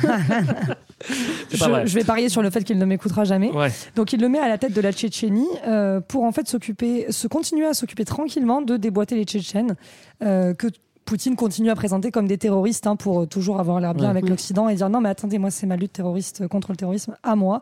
Donc l'idée voilà c'est d'instaurer une espèce de relation de vassalité, de complètement inféoder l'administration tchétchène à Moscou pour pouvoir continuer les exactions euh, sur place pendant la seconde guerre de Tchétchénie. hein, euh, donc avec euh, torture, assassinat, et les Tchétchènes en face qui répliquent hein, par des attentats suicides, des prises d'otages. Euh, donc par exemple à l'école maternelle de Beslan en 2004 ou à la Dubrovska de Moscou en, en 2002. Mais les Russes, euh, ils n'ont pas vraiment le time de négocier en fait, donc ils tuent tout le monde. Ils tuent les terroristes, ouais, ils bah, tuent les c'est- otages, 500 morts. euh, donc voilà. Ouais, notamment en utilisant du, du gaz euh, pour, euh, pour euh, intervenir, en fait, euh, soi-disant un gaz euh, soporifique pour endormir les terroristes. En fait, c'était du gaz moutarde ou un dérivé Ouais, du gaz ouais. sarin. Enfin, euh, et donc, en gros, la plupart des otages se font désinguer non pas par les preneurs d'otages, mais par les policiers qui étaient censés venir les. Ça, c'est au, théâtre, hein, ouais, de, oui, Ouais. c'est De Nordost. donc c'est Nordost, ouais, Ouais. c'est ce que je te Et, globalement, en fait, sur, euh, sur cette question euh, de, de, de la gestion des, des, des, des autonomistes, euh, bah, en fait, on va avoir une solution qui est très simple. C'est une petite réforme de, de l'organisation territoriale de la, de la Fédération de Russie C'est normalement, je crois, 85 euh, petites républiques. Ouais, euh, non, être- euh, c'est 85 euh, fédérations. euh, oui, voilà. euh, États, quoi. en fait. Euh, États fédérés au sein de la, de la Fédération de Russie. Et en fait, pour simplifier, pour mieux les contrôler, on va les regrouper dans, dans 7 ou 8 grandes régions, euh, avec à la tête de chaque grande région, celui qui a le pouvoir, c'est un, un envoyé direct, un représentant direct du, du- Un du préfet. président. Voilà, un super préfet. Et donc, du coup, bah, ça va être une façon d'étouffer les, les, les velléités autonomistes en créant des régions beaucoup plus, euh, beaucoup plus contrôlables. Question simple, JB, est-ce que ça file droit maintenant? Franchement, ça fait moins les malins. Bon, ça bah fait voilà. moins les malins. Ah, Euh, voilà. Mais euh, bon, on va quand même trouver des petites, euh, Bon. Ouais. Des petits accros. Et, et ouais, il se passe des trucs quand même assez, euh, assez chouettes côté économique et pour euh, la société quand même. J'essaye de, de balancer un petit Oui, peu, oui, oui. voilà. Euh, parce qu'en fait, au-delà des hydrocarbures, le gouvernement russe contrôle euh, les, les secteurs industriels stratégiques. Donc, ça veut dire évidemment complexe militaro-industriel, mais aussi les ports, les aéroports et ça, c'est euh, voilà, juste comme ça, les studios de cinéma. Mais c'est intéressant et c'est important parce qu'il va y avoir un renouveau de la propagande au Ouais. cinéma. On n'est pas loin du programme peu- du Parti communiste, là. On revient un petit peu en arrière. hein, quand Il y a deux, trois trucs, ouais, avec. Bah, notamment euh, dans, dans les studios de cinéma, on va commencer à produire des gros blockbusters alternatifs à Hollywood, où on va mettre en avant des épisodes de la Seconde Guerre mondiale méconnus en Occident, parce que c'est des grandes batailles de l'armée rouge euh, qui n'ont pas leur, leur Pearl Harbor ou leur euh, D-Day. euh. Alors, j'en ai pas vu des films comme ça, moi, mais ils existent, hein, Ah ouais, évidemment. ouais. hein, mais je, je serais curieux de les voir. c'est assez cool, enfin c'est bien, c'est bien produit. quoi. C'est très moderne en fait, Ouais. ça, ça, ça adopte tous les codes de la modernité, donc c'est c'est ça qui est assez euh, troublant. C'est tout ce qu'ils n'avaient pas fait pendant la guerre froide, en fait. C'est ça. Donc, euh, donc c'est bien, bravo. Et, de- et tout cet argent-là, en fait, euh, qui, qui récupère euh, le pouvoir, il peut le, le- le dépenser euh, dans euh, la société. Donc, euh, des dépenses sociales sont de plus en plus fortes. Alors, l'État va dépenser entre 3 et 5 milliards dans les écoles, les hôpitaux. Alors, c'est pas si énorme que ça. Il y en avait réalité, besoin, hein. surtout. Il y avait surtout très besoin. Et puis, bon, euh, il y a un peu d'argent parfois qui part, on sait pas trop où. Mais c'est quand même ce que retiennent les, les gens sur place, c'est qu'il y a quand même un, un- un investissement massif dans les choses dont ils ont besoin, qu'ils ont, ré- euh, qu'ils ont réclamé. Donc, ils retiennent que oui, OK, euh, dans les écoles, maintenant, il y a, commence à y avoir euh, euh, plus de moyens, pareil dans, dans, dans la santé. Mais aussi, la- les, des nouveaux logements vont être construits et, et même euh, des, des ménages euh, qui sont en en campagne, pardon, euh, vont recevoir de l'argent pour faire de l'agriculture à leur niveau. Donc c'est quelque chose qu'on va retenir beaucoup dans la population. Mais c'est vrai que c'est- ces 15-20 années de, de- de Poutine euh, ont été presque le moment où les- le peuple russe euh, vivait le mieux. Ça va changer maintenant. Il y a, les- il y a, les- il y a des, il y a des, euh, euh, il y a des Nouvelles sanctions et tout. Donc euh, moi, je, je plains le peuple russe. Je plains le peuple ukrainien aussi, hein, évidemment. hein, c'est- c'est c'est affreux. Bref, euh, pour terminer ce petit tour d'horizon, T'as perdu, Greg. oui, vous avez, euh, vous tu, avez- tu plains pas le, le président euh, de, de Tchétchénie dont vous parliez tout à l'heure? Euh, le pote de le, le pote de Depardieu Ouais. Non. Euh, pour terminer ce petit tour d'horizon vous avez l'habitude on va regarder du côté international. Comment ça se passe? Ben, comme la Russie va bien euh, niveau euh, économique, ça lui permet un peu de, de faire comme elle veut à partir de 2004. Donc elle va se permettre de se rapprocher de pays euh, pas trop démocratiques, euh, notamment dans un discours assez offensif euh, à Munich où Poutine euh, rejette le monde comme vu euh, comme étant unipolaire, c'est-à-dire avec l'hégémonie d'un seul État qui serait les les États-Unis. Et donc, il se rapproche euh, de régimes opposés aux États-Unis, avec au Proche et Moyen-Orient, l'Égypte, le Venezuela, la Chine. Et il s'oppose aux sanctions de l'ONU aussi, qui sont votées contre l'Iran sur le nucléaire euh, en 2006. Tout ça, c'est fait pour faire peur aux Européens, un peu hein, aussi euh, pour dire attention, je peux vous couper l'approvisionnement énergétique. Il fournit quand même un quart de la consommation européenne. Et euh, pour commencer aussi tranquillement à vendre ça euh, en Chine. Alors après, il faut aussi dire que c'est pas une soudaine passion pour l'Halloween euh, qui fait que Poutine a envie de faire peur à tout le monde, mais il y a aussi un point de vue russe là-dessus qui est que globalement, les États-Unis se sont fait bien plaisir depuis la disparition de l'URSS. Toujours le l'OTAN. fait que Yeltsin se soit totalement effacé euh, pendant les années 90 a permis aux États-Unis d'avancer, d'avancer, d'avancer. Et souvenez-vous ce qu'on disait tout à l'heure avec les révolutions de couleur, c'est au début des années 2000, et en gros, on sait qu'il y a une désaspiration démocratique réelle dans, dans ces pays-là, mais il y a aussi de fait une ingérence américaine pour encourager en fait tout le rapprochement vers l'Ouest, euh, vers euh, bah, pourquoi pas des adhésions à l'OTAN. euh, et donc du coup, en fait, Poutine, parce qu'il est en position de force économique, se sent aussi enfin en mesure de répliquer Mm. et de rappeler bah, qu'il y a un périmètre de sécurité et que euh, les États-Unis sont allés trop loin et qu'il veut remettre les pendules à l'heure. Ouais. Mm. il veut aussi rappeler évidemment qu'il est qu'il fait partie de euh, du jeu que c'est une grande que la Russie est une grande Qui puissance et que et que euh, même s'il y a eu 10 ans de passage à vide c'est plus le cas aujourd'hui je pense Ils ont que des sources. Vladimir, on a bien compris, t'as réussi à faire peur à tout le monde, on le sait. Euh, en tout cas, euh, moi j'ai quand même envie de le féliciter. Il a rempli ses, ses- ses- ses- ses deux mandats. Il a, euh, et voilà, c'est le moment aussi pour lui de pouvoir laisser euh, Bah voler la, la Russie de ses propres ailes. On peut le remercier pour sa Bravo. contribution. La, la patrie est reconnaissante. Euh, c'est comme ça que ça aurait pu se passer, mais Si en fait, seulement. il n'est pas vraiment parti. Et nous, on va regarder ça dans le grand 3. Le renoncement démocratique 2008-2018. Alors, s'il peut pas se présenter un troisième mandat, qu'est-ce qui se passe? Qui vient à sa place? Un hologramme? Comment ça se passe? Et, euh, on maîtrisait pas bien encore le- l'hologramme à ce moment-là. Du coup, on a le, le- le bon copain. le bon copain euh, Medvedev, qui était euh, un, un de ses proches, qui est d'ailleurs toujours un de ses proches aujourd'hui, hein, qui est toujours dans le game. Euh, il lui propose de prendre sa place. Était- il était Premier ministre déjà, en fait. Ouais, je crois qu'alors oui, puis après ils ont alterné, etc. Et il En fait, toujours. ouais, en fait, euh, il passe président. En fait, en sous-main, on a euh, Poutine qui est premier ministre derrière, mais qui décide un peu de tout. Et euh, puis par la suite, on va voir que quand Medvedev va partir, bah, et finalement, ils vont rééchanger de nouveau. Donc en fait, c'est toujours les mêmes au pouvoir. Et euh, Poutine, lui, en fait, ce qui est quand même très fort, c'est qu'en étant Premier ministre et en restant de fait au pouvoir, en fait, il tire sa légitimité non plus du droit, euh, de, de la démocratie, mais vraiment de sa place de patron qui s'est instauré au sein de la société. Ouais. Et donc, il est vu comme un, un personnage avec une forte autorité personnelle, et c'est la raison qui lui conférerait cette euh, possibilité de rester en place. Mais en même temps, on peut aussi quand même constater qu'il respecte la constitution russe, qui lui interdisait de faire un troisième mandat, d'où ce- cette espèce de jeu de chaise musicale. Donc on est un peu dans l'ambivalence. Quoi. À la fois, il est indispensable, il se rend indispensable, et du coup, euh, même quand Medvedev assume la présidence, il fait pas de mystère sur le fait que c'est Poutine qui décide. Euh, mais pour autant, il y a un respect des formes. On est, on est un peu dans, dans un moment un peu de rupture, en fait, euh, de, de- dans, dans le rapport de, de Poutine à cette légalité. Mm. Oui, c'est toujours un petit peu. euh, c'est du neuf langue, c'est-à-dire qu'on dit qu'on fait ça, mais bon, finalement, euh, derrière, euh, c'est toujours, euh, c'est toujours Poutine. Euh, Il y a la guerre en, en- en En Géorgie. Voilà, je vous le dis. hein. Ouais. Enfin, pas maintenant, en 2008. Oui, oui. Donc 2008, hein, c'est le début du, pan- du, du mandat de, de Medvedev qui va durer jusqu'à 2012. Et c'est effectivement en même temps le moment de la guerre euh, en Géorgie, où l'armée russe va franchir la frontière géorgi- géorgienne, déjà sous couvert d'opération de paix, entre guillemets, hein, c'est comme ça qu'ils l'appellent. pour Ah, c'était pas opération spéciale à l'époque, c'était Ouais, opération ouais, de paix. De paix. pour euh, contrer les forces de, de Tbilissi, donc de la Géorgie, euh, qui, euh, qui tentent de reprendre le contrôle de l'Ossétie du Sud. C'est un peu compliqué tout ça. Mais C'est- juste, un vieux conflit de. voilà, c'est- un vieux conflit. Et euh, en réalité, ça, ça se solde par cinq jours de conflit, donc très très très rapide, parce que euh, la Russie met, met les formes et bien vite, qui transforme les, les rapports de force dans la région. Mm. Et ça va faire très peur, notamment aux voisins ukrainiens.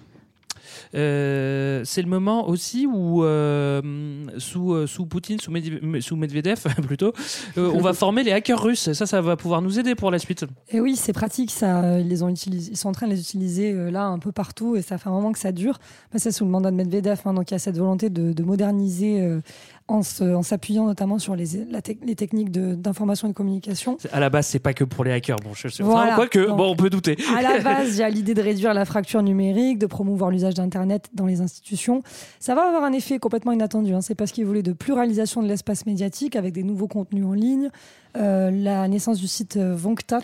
V-Contact. V-Contact, voilà. Contact, c'est en C'est le, c'est le russe, c'est le Facebook russe en gros qui va permettre d'avoir des débats qui traversent un peu la société sur la question du statut des femmes, les revendications des gens sur les réformes judiciaires, la lutte contre la corruption. Donc ça, au début, ils voulaient pas trop hein, ce petit retour de la de la glasnost euh, de la de de Gorbatchev, mais euh, ça va aussi euh, être effectivement un moment où on va former les petits euh, les petits hackers là qui vont aller foutre le bazar avec des, des, des bots, notamment des espèces de robots qui publient tout un tas de, de fake news, de fausses informations, notamment au moment des, des, des élections en- aux États-Unis en 2016, où euh, la, la Russie a complètement interféré dans cette élection et, et déstabilisé le- la confiance en- dans la démocratie euh, et dans le système électoral euh, Ouais. américain. Quoi. Et, et ce qui est super intéressant, c'est que, en fait, cette euh, numérisation a offert des outils de communication aux mouvements protestataires, euh, donc qui ne sont pas de manière institutionnelle, puisqu'on l'a dit, les partis, eux, ne peuvent pas vraiment exister, mais la population qui avait des revendications, qui commence à être euh, de mieux en mieux informée, qui commence à aller un petit peu mieux euh, économiquement, et qui a des choses à dire, peut s'exprimer sur les réseaux sociaux notamment. Et ça, c'est une, ça, c'est très très important pour la suite. Mais c'est aussi un pardon, un moyen d'accès à une information autre euh, dans un pays où les médias classiques traditionnels avaient été en partie, euh, en partie muselés, hein, pas, pas aussi fort qu'aujourd'hui, mais quand même. Et du coup, c'est aussi pour une certaine classe moyenne éduquée l'occasion d'aller voir euh, ce, ce qui se passe, notamment comment on raconte la guerre de Géorgie vu d'un autre point de vue. euh. et donc, bref, ça, ça nourrit un esprit un peu contestataire. Ouais. Un, un point décisif du mandat de Medve- Medvedev aussi, c'est, euh, j'ai appelé ça l'autorisation dictatoriale. On va refaire un petit peu les lois. Oui, c'est euh, une modification, petite modification de la Constitution qui permet euh, d'allonger le nouveau mandat présidentiel à six ans. Et euh, comme en 2012, Medvedev va proposer de nouveau à Poutine de reprendre sa place, eh ben, euh, Poutine a euh, six ans devant lui pour, euh, pour être le président de, de la Russie à nouveau. On note quand même qu'au présidentiel de 2012, euh, Poutine fait bien gaffe à ce que euh, Medvedev euh, prenne pas trop la confiance, parce que on sait jamais, peut-être que lui, il aurait eu envie de faire un, Une baladure. un- voilà, un- euh, rester au pouvoir. Donc, il fait tout pour qu'il ne devienne pas trop indépendant et pour pouvoir reprendre le, le- le pouvoir derrière, pour pas qu'il devienne calife à la place du calife. Résultat, Poutine est réélu en 2012. Alors, il est réélu, mais c'est pas aussi smoothie qu'il aurait voulu. Donc, bon, il est quand même largement, largement devant, euh, parce qu'il y a une grande partie de la population russe bah, qui, est- qui- qui adhère. Mais il y a quand même, euh, bah, du coup, cette opposition qu'on a, qu'on a vu naître, hein, notamment via, via les, les réseaux sociaux, Internet, Et le Rammstein de tout à l'heure. et le Rammstein de tout à l'heure, qui euh, en fait, bah, qui vont alimenter vraiment une contestation du pouvoir. Euh, le côté, un peu absurde de Poutine n'était pas là, pouf, Poutine revient et il n'était jamais en partie. Et donc c'est à partir de 2012 aussi qu'on va avoir une vraie opposition qui se structure, qui organise des manifestations, qui va dénoncer certaines fraudes dans certains bureaux de vote. Enfin, on va, on va commencer à, à dénoncer le discours officiel d'État. Bon, bah, ça, ça va pas forcément euh, plaire, euh, plaire Ouais. à Pout. Ouais.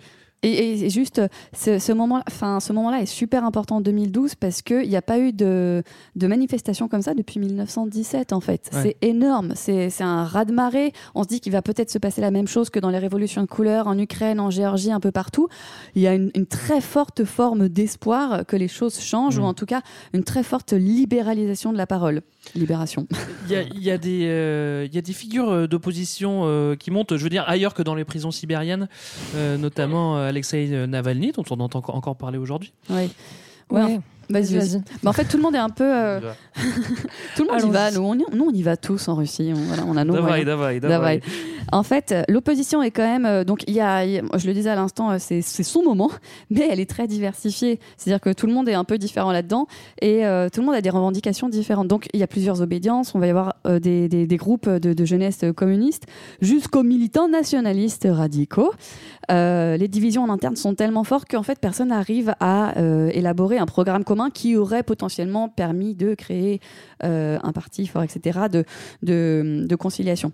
Mais on a quand même Alexei Navalny. Et Navalny, du coup, il va un peu surfer là-dessus, mais sans construire de programme. C'est-à-dire que ça va devenir une figure de l'opposition. Il est charismatique, il est audible, euh, donc il va devenir une des, une des figures de cette opposition-là. Mais en termes d'idées, il est à la fois à mettre en avant beaucoup un idéal euh, très, très libéral euh, de, bah, de- de liberté d'expression notamment, mais il va aussi euh, appuyer très fort sur les, termes, sur les thèmes nationalistes qui plaisent à, Mhm. à la contestation de, droite et d'extrême droite. Donc, euh, euh, du coup, c'est un petit peu ambivalent. Ce qui marche bien, globalement, c'est taper sur Poutine et sur euh, la corruption du, du pouvoir en place. C'est surtout là-dessus qu'on va, euh, qu'on va en fait fédérer les, les contestations. Alors en revanche, c'est pas comme ça que ça va se passer, hein, parce que Poutine va forcément sévir envers les opposants et notamment Navalny. Eh bien obligé, Ah oui, hein. eh, oh, tu nous pousses aussi. Voilà. Paf, la claque est partie. Ouais, il les intimide, ses opposants, il les discrédite, il les condamne, en tout cas les plus connus, et euh, de, de- dans des procès euh, qui sont euh, fondés sur des preuves fabriquées. Et, euh, et la répression, elle va s'étendre au-delà des cercles politiques, avec euh, notamment les mouvements féminisme ou les, mouvements euh, contre euh, l'homophobie. Et il y a ce, un autre moment très important de l'histoire de la Russie, c'est... oui, il y en a plein, j'adore vous les raconter tous. c'est la manifestation euh, sur scène des Pussy Riot, donc ce groupe euh, de, de punk féministes. Elles sont, elles sont trois euh, et euh, elles, sont- enfin, elles sont pas bien nombreuses et elles utilisent des méthodes alternatives subversives. Donc elles font une prière punk en fait dans une église orthodoxe. C'est subversif. Euh, Subversif, ouais, c'est clair. voilà, qui, euh, qui en fait aurait pu passer quasiment inaperçu dans ce mouvement global où tout le monde disait merde, donc en fait euh, on se disait que ça allait rien changer. C'est la prière qui aurait pu être subversive quelques années plus tôt sous l'URSS. Exactement. Et en fait, dans cette euh, elles disent un truc qui n'a pas plu et qui font qu'elles sont en prison encore aujourd'hui, c'est que elles disent euh, on te prie la Vierge Marie pour que tu euh, kick out euh, Poutine. Et elles ont cité Poutine. C'était le truc à ne pas faire. Et euh, Poutine l'a pris très personnellement. et il a appelé son copain Kirill. Ah, J'ai cru qu'il avait patriarche. appelé la Vierge. Putain. Me kick out pas, la Vierge, Voilà. s'il te plaît. Il a appelé son copain Kirill, qui est le patriarche orthodoxe de toutes les Russies, etc. Et euh, lui dit en gros, il va falloir que toi tu, tu sois bien mon copain. C'est un ancien du FSB hein, aussi, Kirill le patriarche. Ah bah oui. c'est un, vrai copain. Euh, il va falloir que tu Patriarche FSB, c'est quand même assez spécial aussi. c'est hein. ouf, hein. jamais vu ouf. ça. Sacré combo. ouais. pour euh, pour euh, voilà maintenant avoir aussi un discours audible par toutes tes ouailles euh, orthodoxes euh, comme quoi les, valeurs de la Russie ne sont pas respectées etc donc on va vers plus d'autoritarisme aussi et de valeurs traditionnalistes etc ça pue un peu Et un autre élément qui va, en fait, il faut que, il faut que Poutine explique pourquoi il y a des gens qui sont pas d'accord avec lui. Il faut qu'il construise une, narration, un narratif qui, puisse coller pour le reste de la population. Et donc, en fait, bah, l'idée de fond, c'est que euh, on en veut à la Russie. Ce sont des ennemis de l'étranger qui viennent financer des agitateurs euh, pour faire du mal à la Russie.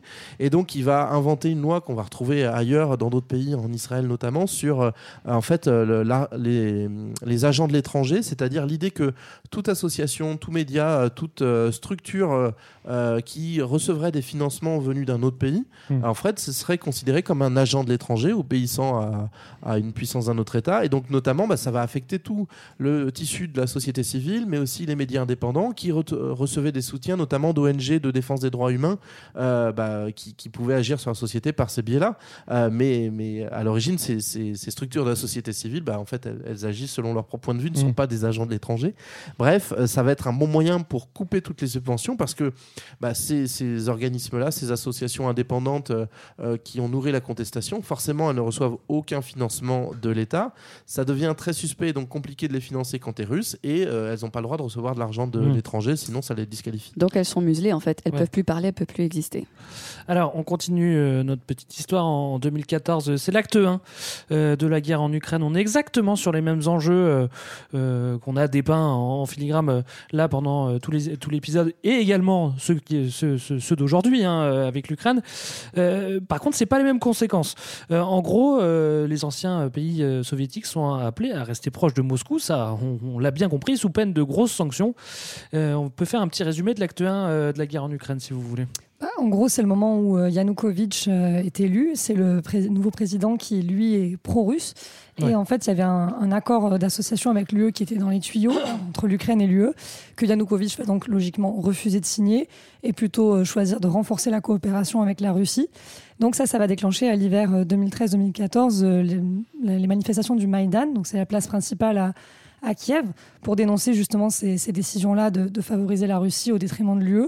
Et donc les manifs vont s'étendre et un petit peu couper le, péri- le pays en deux avec d'une part l'euro l'Euromaïdan euh, à l'ouest, pro-Europe évidemment, et puis d'autre part plutôt les pro-russes à l'est. Mm. Euh, les manifestations vont être interdites, ça va générer des violences, il va y avoir 75 morts dans des affrontements avec la police en 2014. Donc euh, premier acte euh, déjà, euh, déjà sanglant en Ouais. fait euh, en Ukraine à ce moment-là. Alors, euh, ce premier acte déjà, déjà sanglant, euh, sauf que bah, en Europe, personne ne réagit. Euh, enfin, et même pas que en Europe, à l'international. Euh, euh, Bah, le et- seul pays qui va réagir finalement, c'est la Russie. Parce que euh, concrètement, elle sent que ça, ça, ça la concerne ce qui se passe, puisqu'elle elle est l'objet du référendum de, de, cette, de ce mouvement Maïdan. Et donc, en fait, bah, très vite, la Russie de Poutine va agir en soutien, notamment en armant des, des séparatistes euh, dans bah, ces zones euh, un petit peu euh, dont on parle aujourd'hui, périphériques. ouais. Donc, le, le Donbass dont on parle aujourd'hui. Mais Mm. à ce moment-là, c'est surtout la Crimée. La Crimée qui est un haut lieu historique de l'URSS et de l'Empire russe. Et donc, du coup, dans lequel on trouve effectivement bah, déjà beaucoup de, de russophones, forcément, mais aussi beaucoup de russophiles. Et beaucoup d'installations militaires aussi. Et beaucoup d'installations militaires. C'est un accès à la mer Noire hyper, hyper stratégique. Bref, pour toutes ces raisons-là, en gros, la, la, la- la question de la Crimée va s'in- s'inviter dans cette crise. Et ce qui se passe, c'est que bah, le, sous couvert de, de groupes séparatistes qui affronteraient l'armée régulière ukrainienne, en gros, euh, les Russes vont soutenir les séparatistes, vont déployer des troupes. C'est là où on commence à parler notamment du fameux euh, groupe de mercenaires Wagner. Mm. Euh, et, euh, et donc ça va se solder bah, par une espèce de guerre qui dit pas son nom, avec quand même 10 000 morts et puis plus d'un million de, de déplacés, des gens qui vont fuir les combats. Et surtout, bah, une fois que les Russes et leurs alliés séparatistes vont prendre le contrôle effectif militaire de la Crimée, ils ils organisent un petit référendum. Mm. Alors, c'est c'est pas hyper euh, safe d'aller voter quand t'as des milices euh, qui, qui te demandent pour qui euh, t'as voté. sur toi. Euh, et donc, du coup, il se trouve que ce référendum bah, bah, a voté, le, la, la population de, de Crimée euh, aurait voté Mm. dans ces conditions son rattachement à la Russie. Et donc, c'est un truc qui est assez inédit et imprévisible pour les Occidentaux, c'est que les, les frontières qu'on pensait un peu immuables bah, ont bougé puisque la, Mhm. la Crimée est rattachée unilatéralement par, par la Russie. Et ce qui permet à euh, Poutine de faire valoir cette idée de la Grande Russie. Il reconstruit l'Empire russe. quoi. C'est toujours euh, la même histoire. Voilà. On se souvient aussi un petit peu avant ça euh, euh, du soutien de Vladimir à Bachar al-Assad, avec toujours la même technique militaire, notamment à Alep, c'est-à-dire le rasage total gratis. Voilà. Oui, avec euh, juste un petit mot sur euh, Wagner dont parlait JB. Wagner, c'est une société privée euh, qui, est, euh, qui appartient à un homme très riche néo-nazi, qu'il a d'ailleurs appelé Wagner parce que Wagner, c'est le compositeur préféré d'Hitler. Sympa. Euh, qui justement intervient dans tous ces théâtres-là d'opération, notamment la Syrie, mais maintenant aussi aujourd'hui au Mali, aussi en Ukraine, avec euh, le soutien de l'armée russe, parce que en fait ils sont déposés euh, sur les, les- les opérations militaires avec euh, les, les avions de l'armée russe, etc. Ce qui montre très bien le lien qu'il y a entre les deux, et c'est très pratique pour Ouais. Poutine. Alors c'est pratique euh, pour Poutine. Je sais pas pour défendre Poutine, mais c'est vrai que euh, Wagner, ça se retrouve, euh, ça se retrouve ailleurs aussi. euh, les Américains ont Black, euh, Blackwater, hein, je crois. C'est des milices privées qui sont de plus en plus euh, présentes dans, dans- dans le paysage euh, euh, des conflits et qui fait un peu flipper tout le monde, autant Blackwater que, que Wagner pour ma part. Et, pour le coup, il y a aussi une, une ligne assez lisible de, de, de la stratégie de, de Poutine à l'étranger. Donc déjà, bah, en fait, euh, prendre le contre-pied des, des Occidentaux et des Américains, et puis soutenir en fait euh, les régimes en place pour en faire des alliés solides, parce que la question de- du caractère démocratique de ces régimes se pose pas.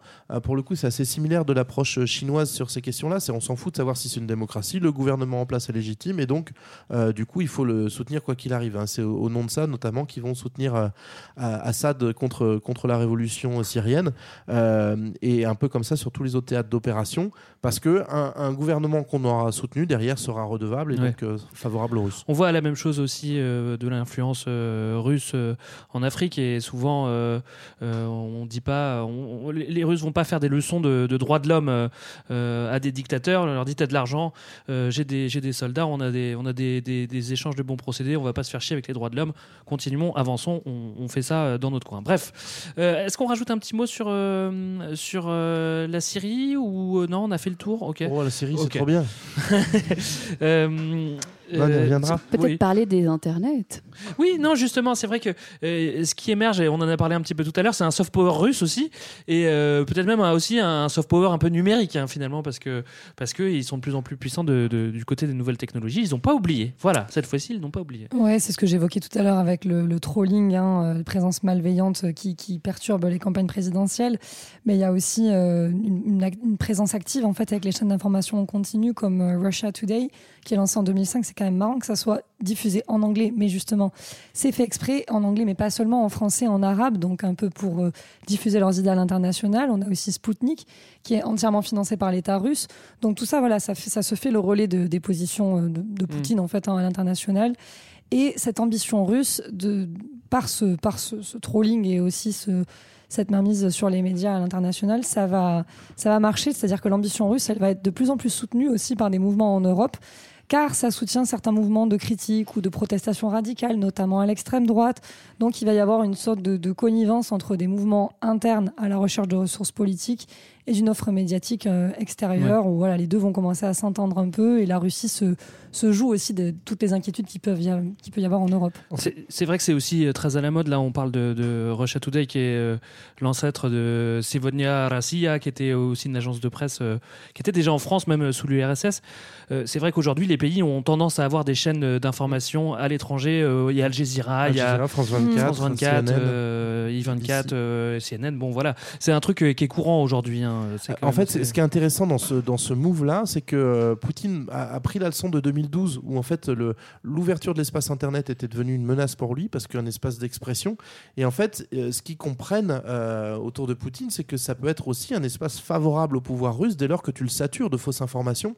Et donc, c'est tout, tout le, le positionnement aujourd'hui, en fait, de, bah, de, de ces, de ces médias russes ou de ces relais informels euh, Mm. déguisés qui vont en fait aller polluer et s'inviter dans la vie démocratique euh, des pays en, en, bah, en balançant de la fake news et aussi en construisant l'image d'une Russie comme étant un modèle de, de conservatisme, de rigueur nationaliste, euh, ce qui est pas vraiment le cas quand on regarde la réalité de la, de la situation Mm. russe, mais toujours est-il que c'est l'image qu'on se fait de ce pays où euh, ça file droit, euh, où les gens ils aiment leur pays, et enfin Ouais, voilà, ouais. c'est un peu le paradis Ou de, c'est ce veulent, facho, et en fait c'est pas aussi Ouais, ça. ouais, ouais. On peut se rajouter un petit bonus euh, repli nationaliste et retour de, de l'église si ça vous branche. Si ça vous branche pas, on pas. Allez, moi, moi, ça me branche Bon, bah vachement. alors, vas-y. Euh, parce que c'est quelque chose de très important, cette histoire du déclin démographique. Euh, en fait, euh, entre 91 et 2008, la population russe baisse drastiquement. Donc, c'est dû, comme je disais tout à l'heure, à une défaillance du système de santé, à la hausse des décès, notamment. Donc, on perd des millions d'habitants en Russie. C'est un déclin qui fait vraiment peur au pouvoir parce que si on perd des habitants, on est moins fort. En fait, c'est Hmm. l'image qu'on a en tête. Et d'où l'intérêt d'aller euh, envahir l'étranger proche pour avoir plus d'habitants. Euh, et en fait, il y a une terminologie dont on qu'on n'explique pas toujours beaucoup en France dans l'actualité, c'est celle de génocide russe. En fait, euh, quand on parle de génocide, en Russie, on comprend pas du tout la même chose qu'en France, euh, massacre, extermination euh, d'une ethnie, etc., en fonction de ses origines.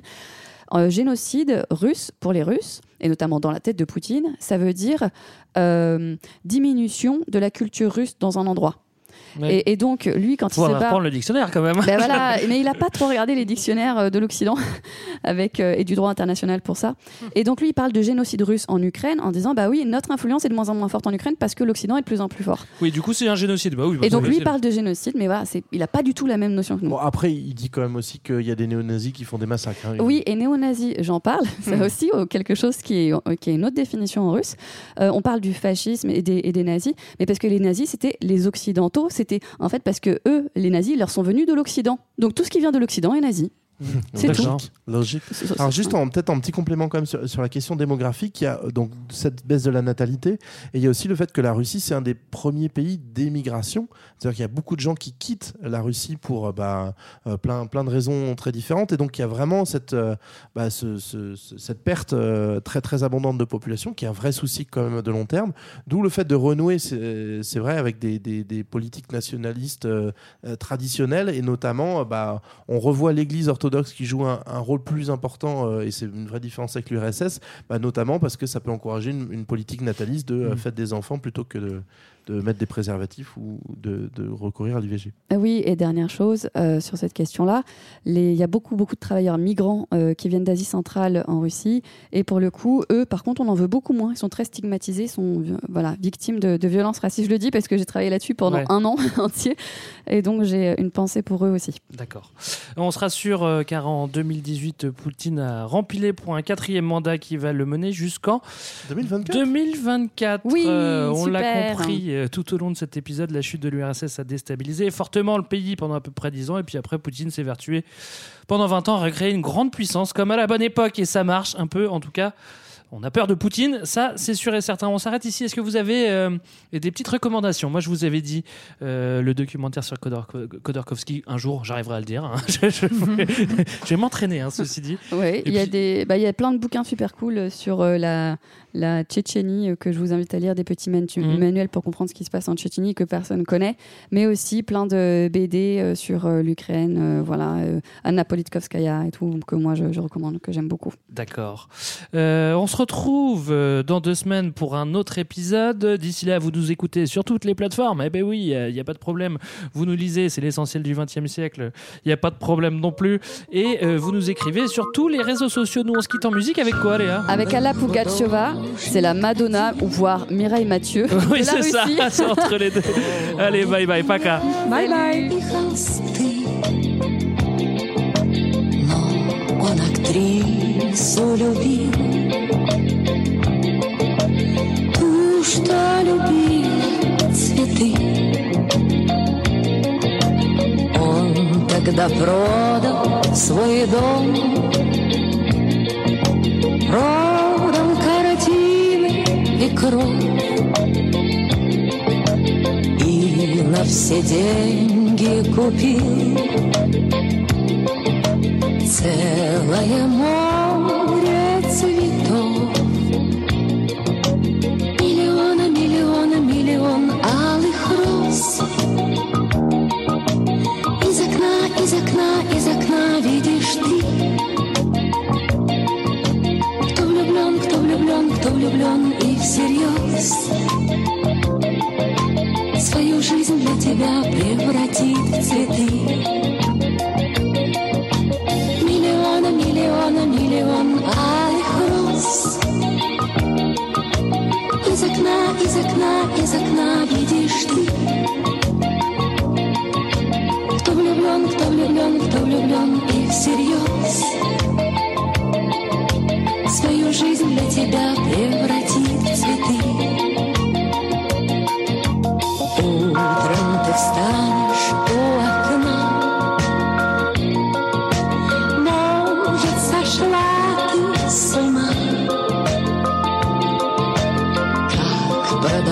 many a smile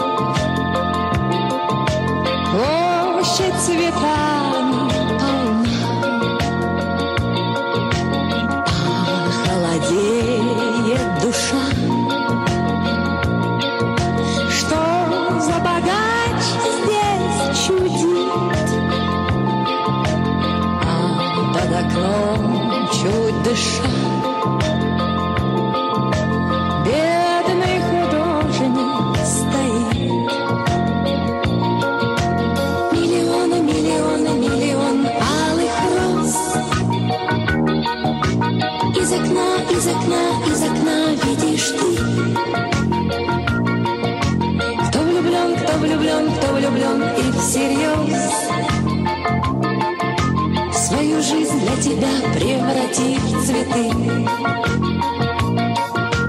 Миллионы, миллионы, миллион алых роз. Из окна, из окна, из окна видишь ты. Кто влюблен, кто влюблен, кто влюблен и всерьез. Свою жизнь для тебя превратит в цветы.